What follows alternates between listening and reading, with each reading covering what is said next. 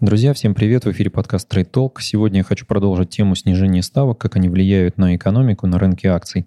Предыдущее видео нашло определенный отклик, да, позадавали вопросы, что там происходит. Я уже говорил в этом видео о том, что это не первый и не последний раз, наверное, когда я буду возвращаться к ставкам, потому что это на самом деле один из ключевых параметров, которым центробанки и правительство управляют экономикой и э, долговыми циклами, о которых я уже говорил в предыдущем видео. Э, если не посмотрели, обязательно в описании оставлю ссылку на видео Далее, посмотрите, это будет достаточно интересно и познавательно. Ну и напомню, что вы можете подписаться на записки инвестора, это email-рассылка, она выходит еженедельно, спамить я не буду, это я уже говорил много раз, на телеграм-канал, и ставьте, не забывайте ставить лайки, колокольчики к видео, так вы сможете их не пропустить в своей ленте на YouTube, потому что YouTube очень специфичным образом ее формирует. Собственно, на чем остановились в прошлый раз? Ну, понятно, что ЦБ у нас снизил ставку до 4,25. Вот мы посмотрели на тот момент, что ставка э, имеет определенное влияние на развитие экономической ситуации в отдельно взятых странах и что она, к чему она приводит вот на наши рынки акций. Ну, я немножечко хочу в сторону уйти. У меня э, в телеграм-канале я уже публиковал э, такой небольшой разбор о том, как работает диверсификация в портфеле. Я хочу напомнить, как это устроено и немножечко рассказать вам, в чем же здесь суть. Ну, если коротко, да, вы можете, ссылку на статью я оставлю в описании. Здесь же есть у меня ссылочки на исследование Джона Эванса, Стевена Арчера и на э, исследование Стэтмана 87 года. Я здесь прям цитату эту даю, что мы показываем, что хорошо диверсифицированный портфель случайно выбранных акций должен включать не менее 30-40 акций. Ну и о том, что э, это противоречит предыдущему мнению, устоявшемуся о том, что портфель из 10 акций уже снижает для вас э, рыночный риск. Что же это такое? Ну, во-первых, давайте рассмотрим на примере. Есть у вас акция, например, в портфеле компании ЮКОС да, и только ЮКОС. Если вы проинвестированы в компанию ЮКОС, то закончится это все для вас может подобным событием, которое происходило на российском рынке, которое называлось дело ЮКОСа. То есть ваши акции не стоят ничего, компанию уничтожили.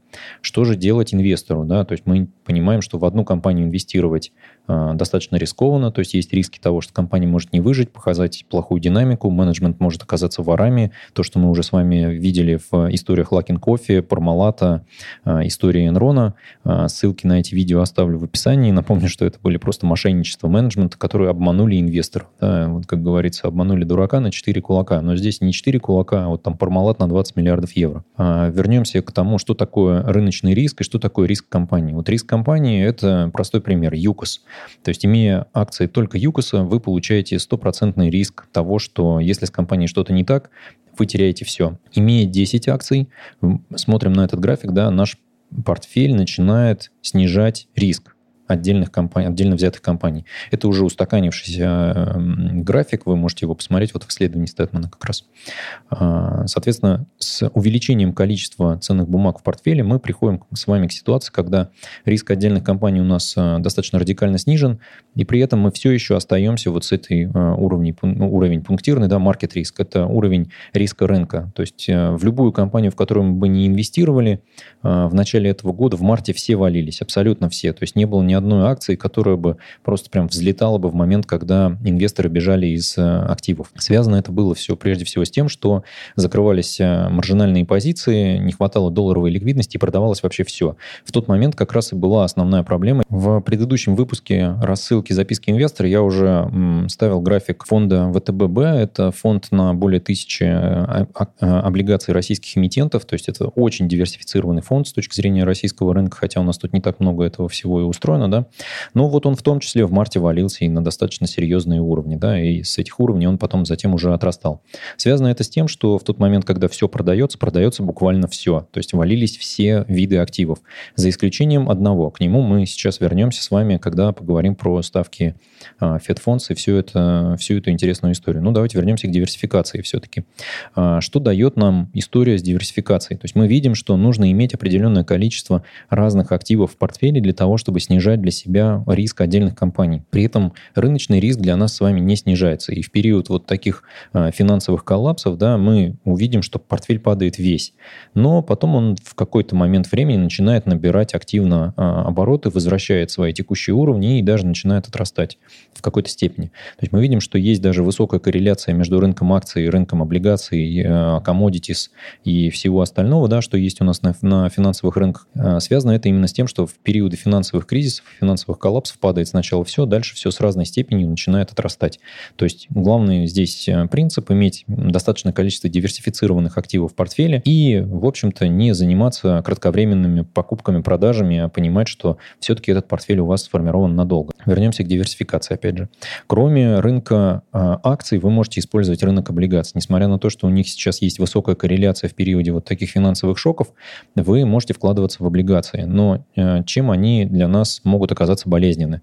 Я покажу э, как раз вот на примере Россия-28 облигации. Это очень любимая многими инвесторами облигация долларовая. Это, по сути, ОФЗ, номинированный в долларах, по которому приходят высокие купоны, и при этом они не облагаются налогами и не имеют валютной переоценки. То есть, если у вас нет есть проблема, точнее, куда припарковать ваши доллары э, на долгосрок, вот как бы есть такая определенная бумага, она дает доходность к погашению сейчас 2,48, что на самом деле не так много, с одной стороны, с другой стороны, при нулевых ставках в долларе пора бы уже привыкнуть, что доходности выше у нас особо и не будет. Можно, конечно, инвестировать эти деньги в какие-нибудь акции типа AT&T и получать 6% доходность, но акции могут быть волатильны, а здесь вы получаете э, в 2028 году вы заберете свои деньги, те, что вложили, и получите итог итоговую доходность 2,48. Доходность в моменте может быть и выше. Но почему доходность рассчитывается по облигациям к погашению? Потому что вы должны понимать, что сейчас бумага торгуется на 173 целых 2,5% от номинала. Что это значит? Номинал у нее 1000 долларов за одну штуку. Сейчас бумага торгуется на уровне 1735 э, долларов за штуку. При этом, если мы посмотрим на график, то в какие-то моменты бумага стоила даже 180, 1819 э, э, долларов с половиной, да, потом она падала. И чем это для нас с вами чревато? А тем, что в тот момент, когда мы покупаем ее на весьма высоких уровнях, мы с вами снижаем для себя доходность. Это означает, что если ставочки начнут повышаться, а как раз вот если мы посмотрим на эти графики, да, вот сентябрь 2018 года, э, это был период, когда ставки э, ФРС в долларе, они повышались. То есть, если мы посмотрим на график, мы видим, что где-то в 2018-2019 году у нас были повышения ставок. Так, давайте перейдем. Effective Fed Funds. Да, вот мы видим, что в начале, в конце 2018-2019 года ставка повышалась. Это говорило о том, что доходности в долларах должны были расти в долговых инструментах в долларе.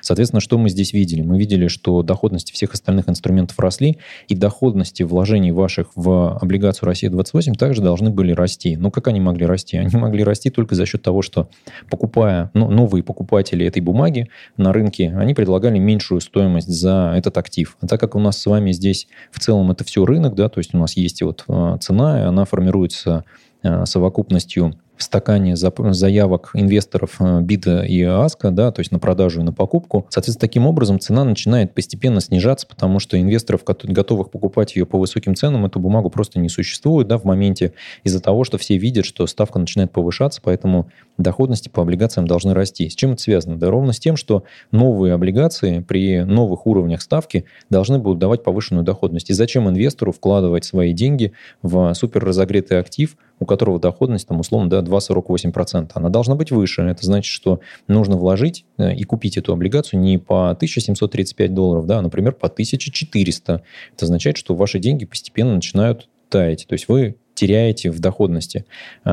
Если вы продадите эту бумагу, конечно же, да, то есть вы потерпите убытки. Если вы ее не продадите, вы просто ее продержите до конца периода действия этой облигации, получите свои деньги и купоны, а, высокие купоны, достаточно высокие по этой бумаге, они вам вернут часть средств, которые вы вложили в основное тело этой облигации и получите свой номинал в 1000 рублей, э, в 1000 долларов, простите. При этом вы, итоговая ваша эффективная доходность будет 2,48 годовых. Но в периоды повышения ставок стоимости цены облигаций, они начинают снижаться, потому что новые выпуски дают более высокую доходность, и инвесторам неинтересно покупать старые выпуски по высоким ценам. Соответственно, старые выпуски начинают терять в цене. А, к чему я это все рассказываю? К тому, что а, ставки, они влияют в том числе не только на рынок акций, да, но и на долговой рынок. Это означает, что вы как инвестор, который может 100% формировать, например, свой портфель из облигаций, вы тоже можете страдать от того, что происходит на долговом рынке и вот с а, ставками Федерального резерва, да, Федфонсом. Потому что мы помним, что в 70-е, например, например, когда был кризис, да, 80-е, то, что там происходило, а, ставки были очень высокие. Когда ФРС и правительство США боролись с высокой инфляцией, на тот момент это называли еще в том числе стагфляцией, да, когда ставки были высокие, долги были достаточно высокими, инфляция была высокой, но при этом она не приводила к росту экономики. То есть рост ВВП, рост ВВП был там на мизерных каких-то значениях, и это, конечно, была большой проблемой. Все дело начало стабилизироваться постепенно к 90-м годам, потом у нас был Билл Клинтон, который, в общем-то, все отрастил, все вырастил, в том числе зачастую за счет ставки. Ну, а о том, какие президенты, республиканцы либо демократы влияют на рынок акций, как они на него влияют, я еще, наверное, отдельное видео сделаю, потому что в преддверии выборов это, наверное, тема интересная. Но вернемся к нашей истории диверсификации, там, облигационных портфелей и вообще как нам, как инвесторам, действовать на текущих рынках. То есть что выбирать? Выбирать акции, выбирать облигации, как мы должны смотреть на исторические доходности, как оценивать свои риски. Многие говорят сейчас о том, что э, нулевые ставки в долларе это надолго. Скорее всего, они правы. Скорее всего, мы достаточно долго будем выходить из этого кризиса, но длительность я связываю скорее не с тем, что экономика понесла колоссальный урон. Да, она понесла, но при этом у нас есть э, инструментарий обнуления, так сказать, экономики. Это списание долгов, да, при том, как печатается доллар, как бы, и как наполняется рынок ликвидностью. Это вполне себе рабочий инструмент. Мы видели, что там Chesapeake Energy спокойно обанкротилась, компания по 11 статье. Сейчас они сменят у себя владельцев. Я уже говорил о том, что произойдет просто обнуление э, ваших акций. Кредиторы э, в лице банков и держателей э, облигаций получат э, заново активы активы компании, то есть они получат новый выпуск акций. Соответственно, компания существовать не перестанет, люди не перестанут работать, просто будут списаны долги, и э, инвесторы в долг этой компании станут инвесторами в бизнес этой компании, а вы, как инвестор в бизнес этой компании, не получите ничего.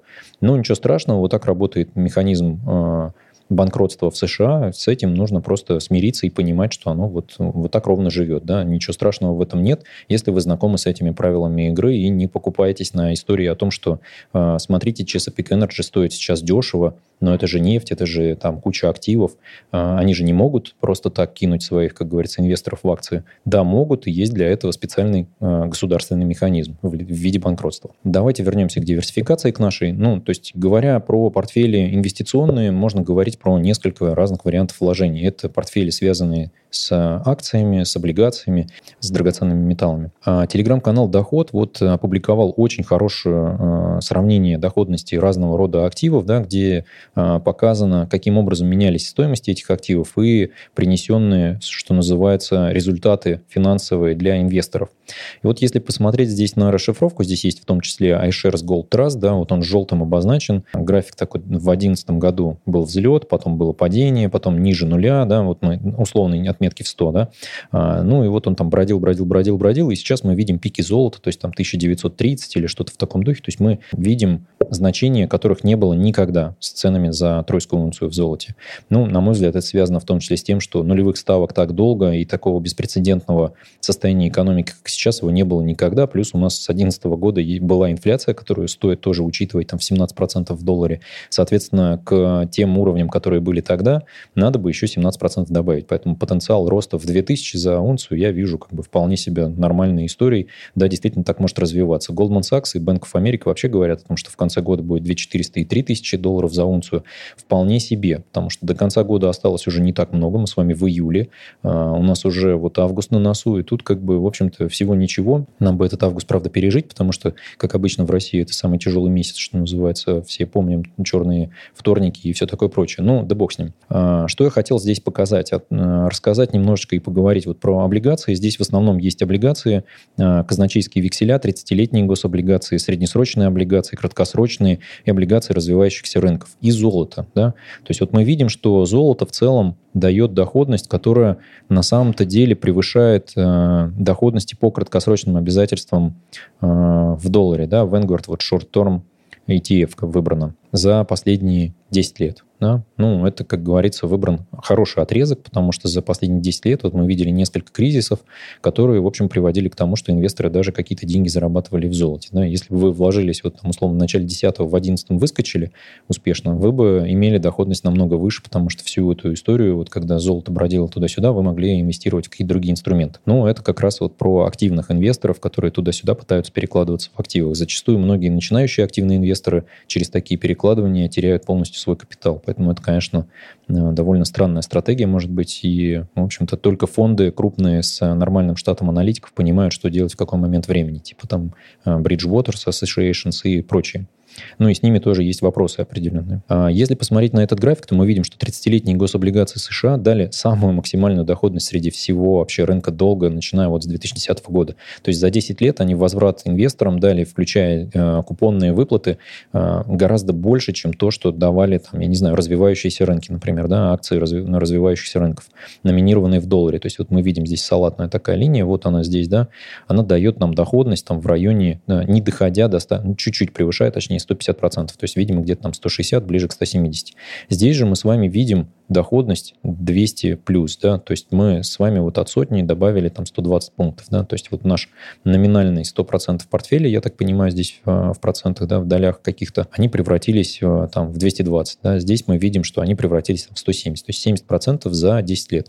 Вроде бы немного, рынок акций давал больше, да, но если вы вкладываетесь в облигации, вы могли бы получить и больше, если бы вкладывались просто в 30-летние государственные облигации США. При этом это, конечно же, достаточно достаточно стабильный инструмент. В целом, э, после реформы, вот этой, когда появились фиатные деньги, единственный инструмент вложений, который давал бы вам стопроцентную гарантию сохранения вашего дохода, вашего капитала, это были 30-летние гособлигации США.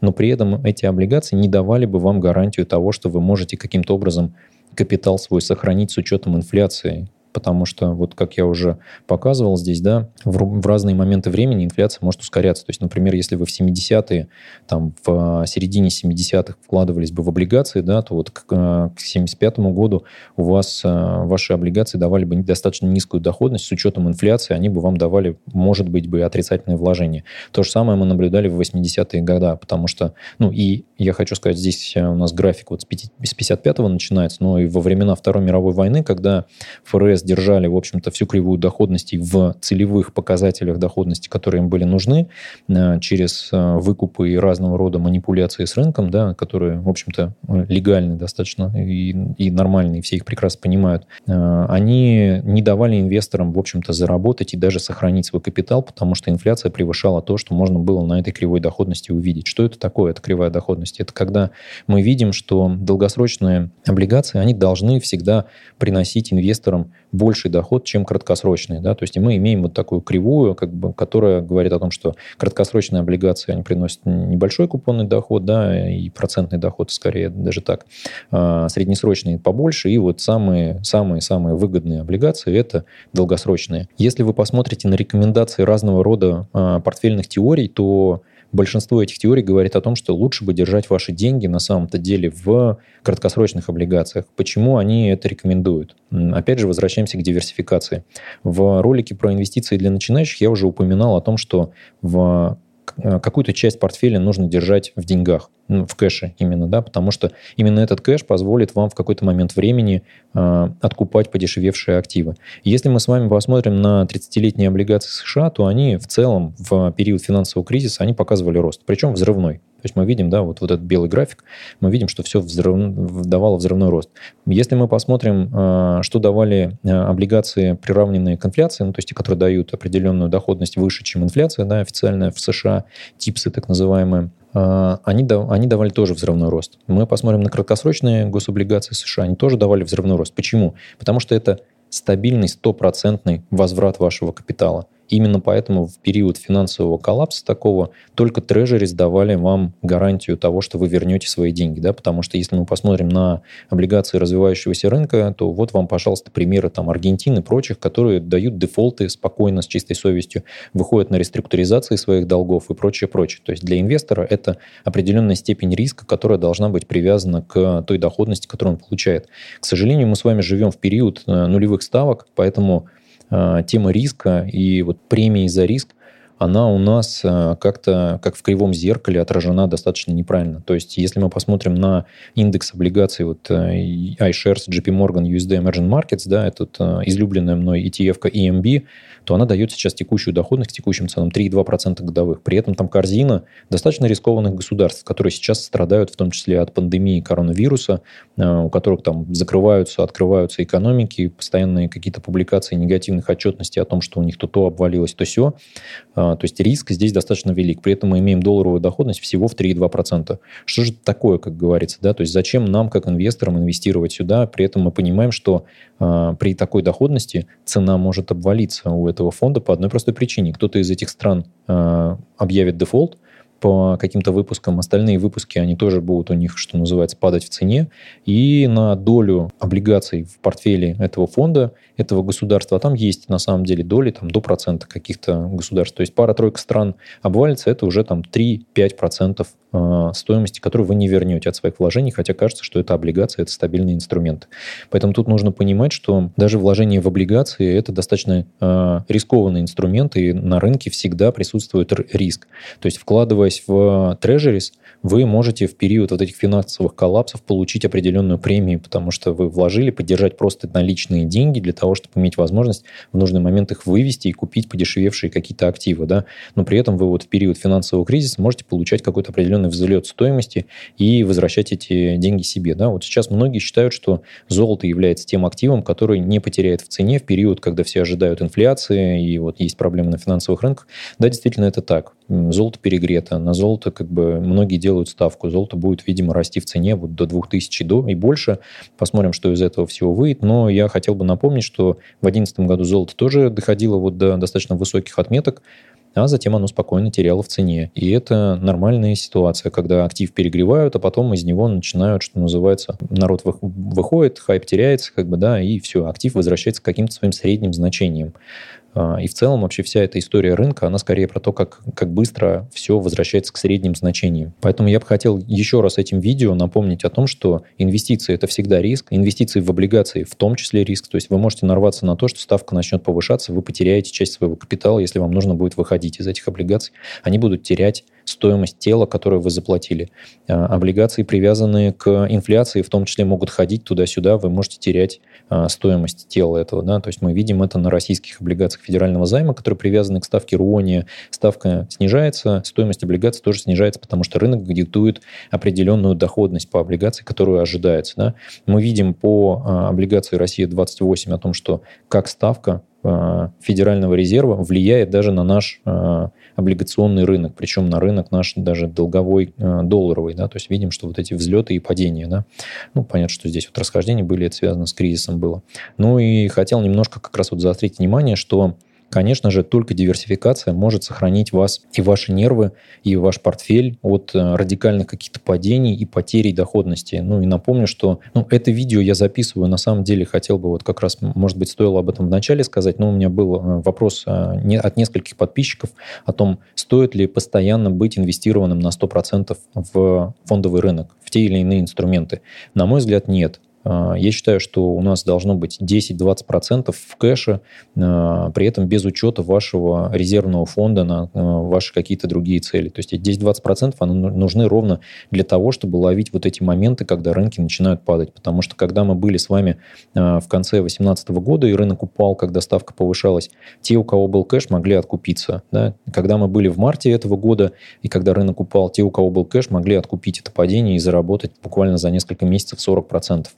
Э, то есть мы видим с вами, что кэш вам нужен на самом деле ровно для того, чтобы э, не ломать голову и не увеличивать позиции каких-то одних инструментов в портфеле, не превышать их определенную долю и не рисковать э, больше. И вот как раз показываю вот этот график с риском портфеля и рыночным риском, я хотел как раз сказать, что снижение рыночного риска, оно происходит в том числе за счет того, что у вас появляется кэш. То есть меньше, чем у вас кэша есть на балансе, у вас не будет. Да? Понятно, что инфляция его кушает.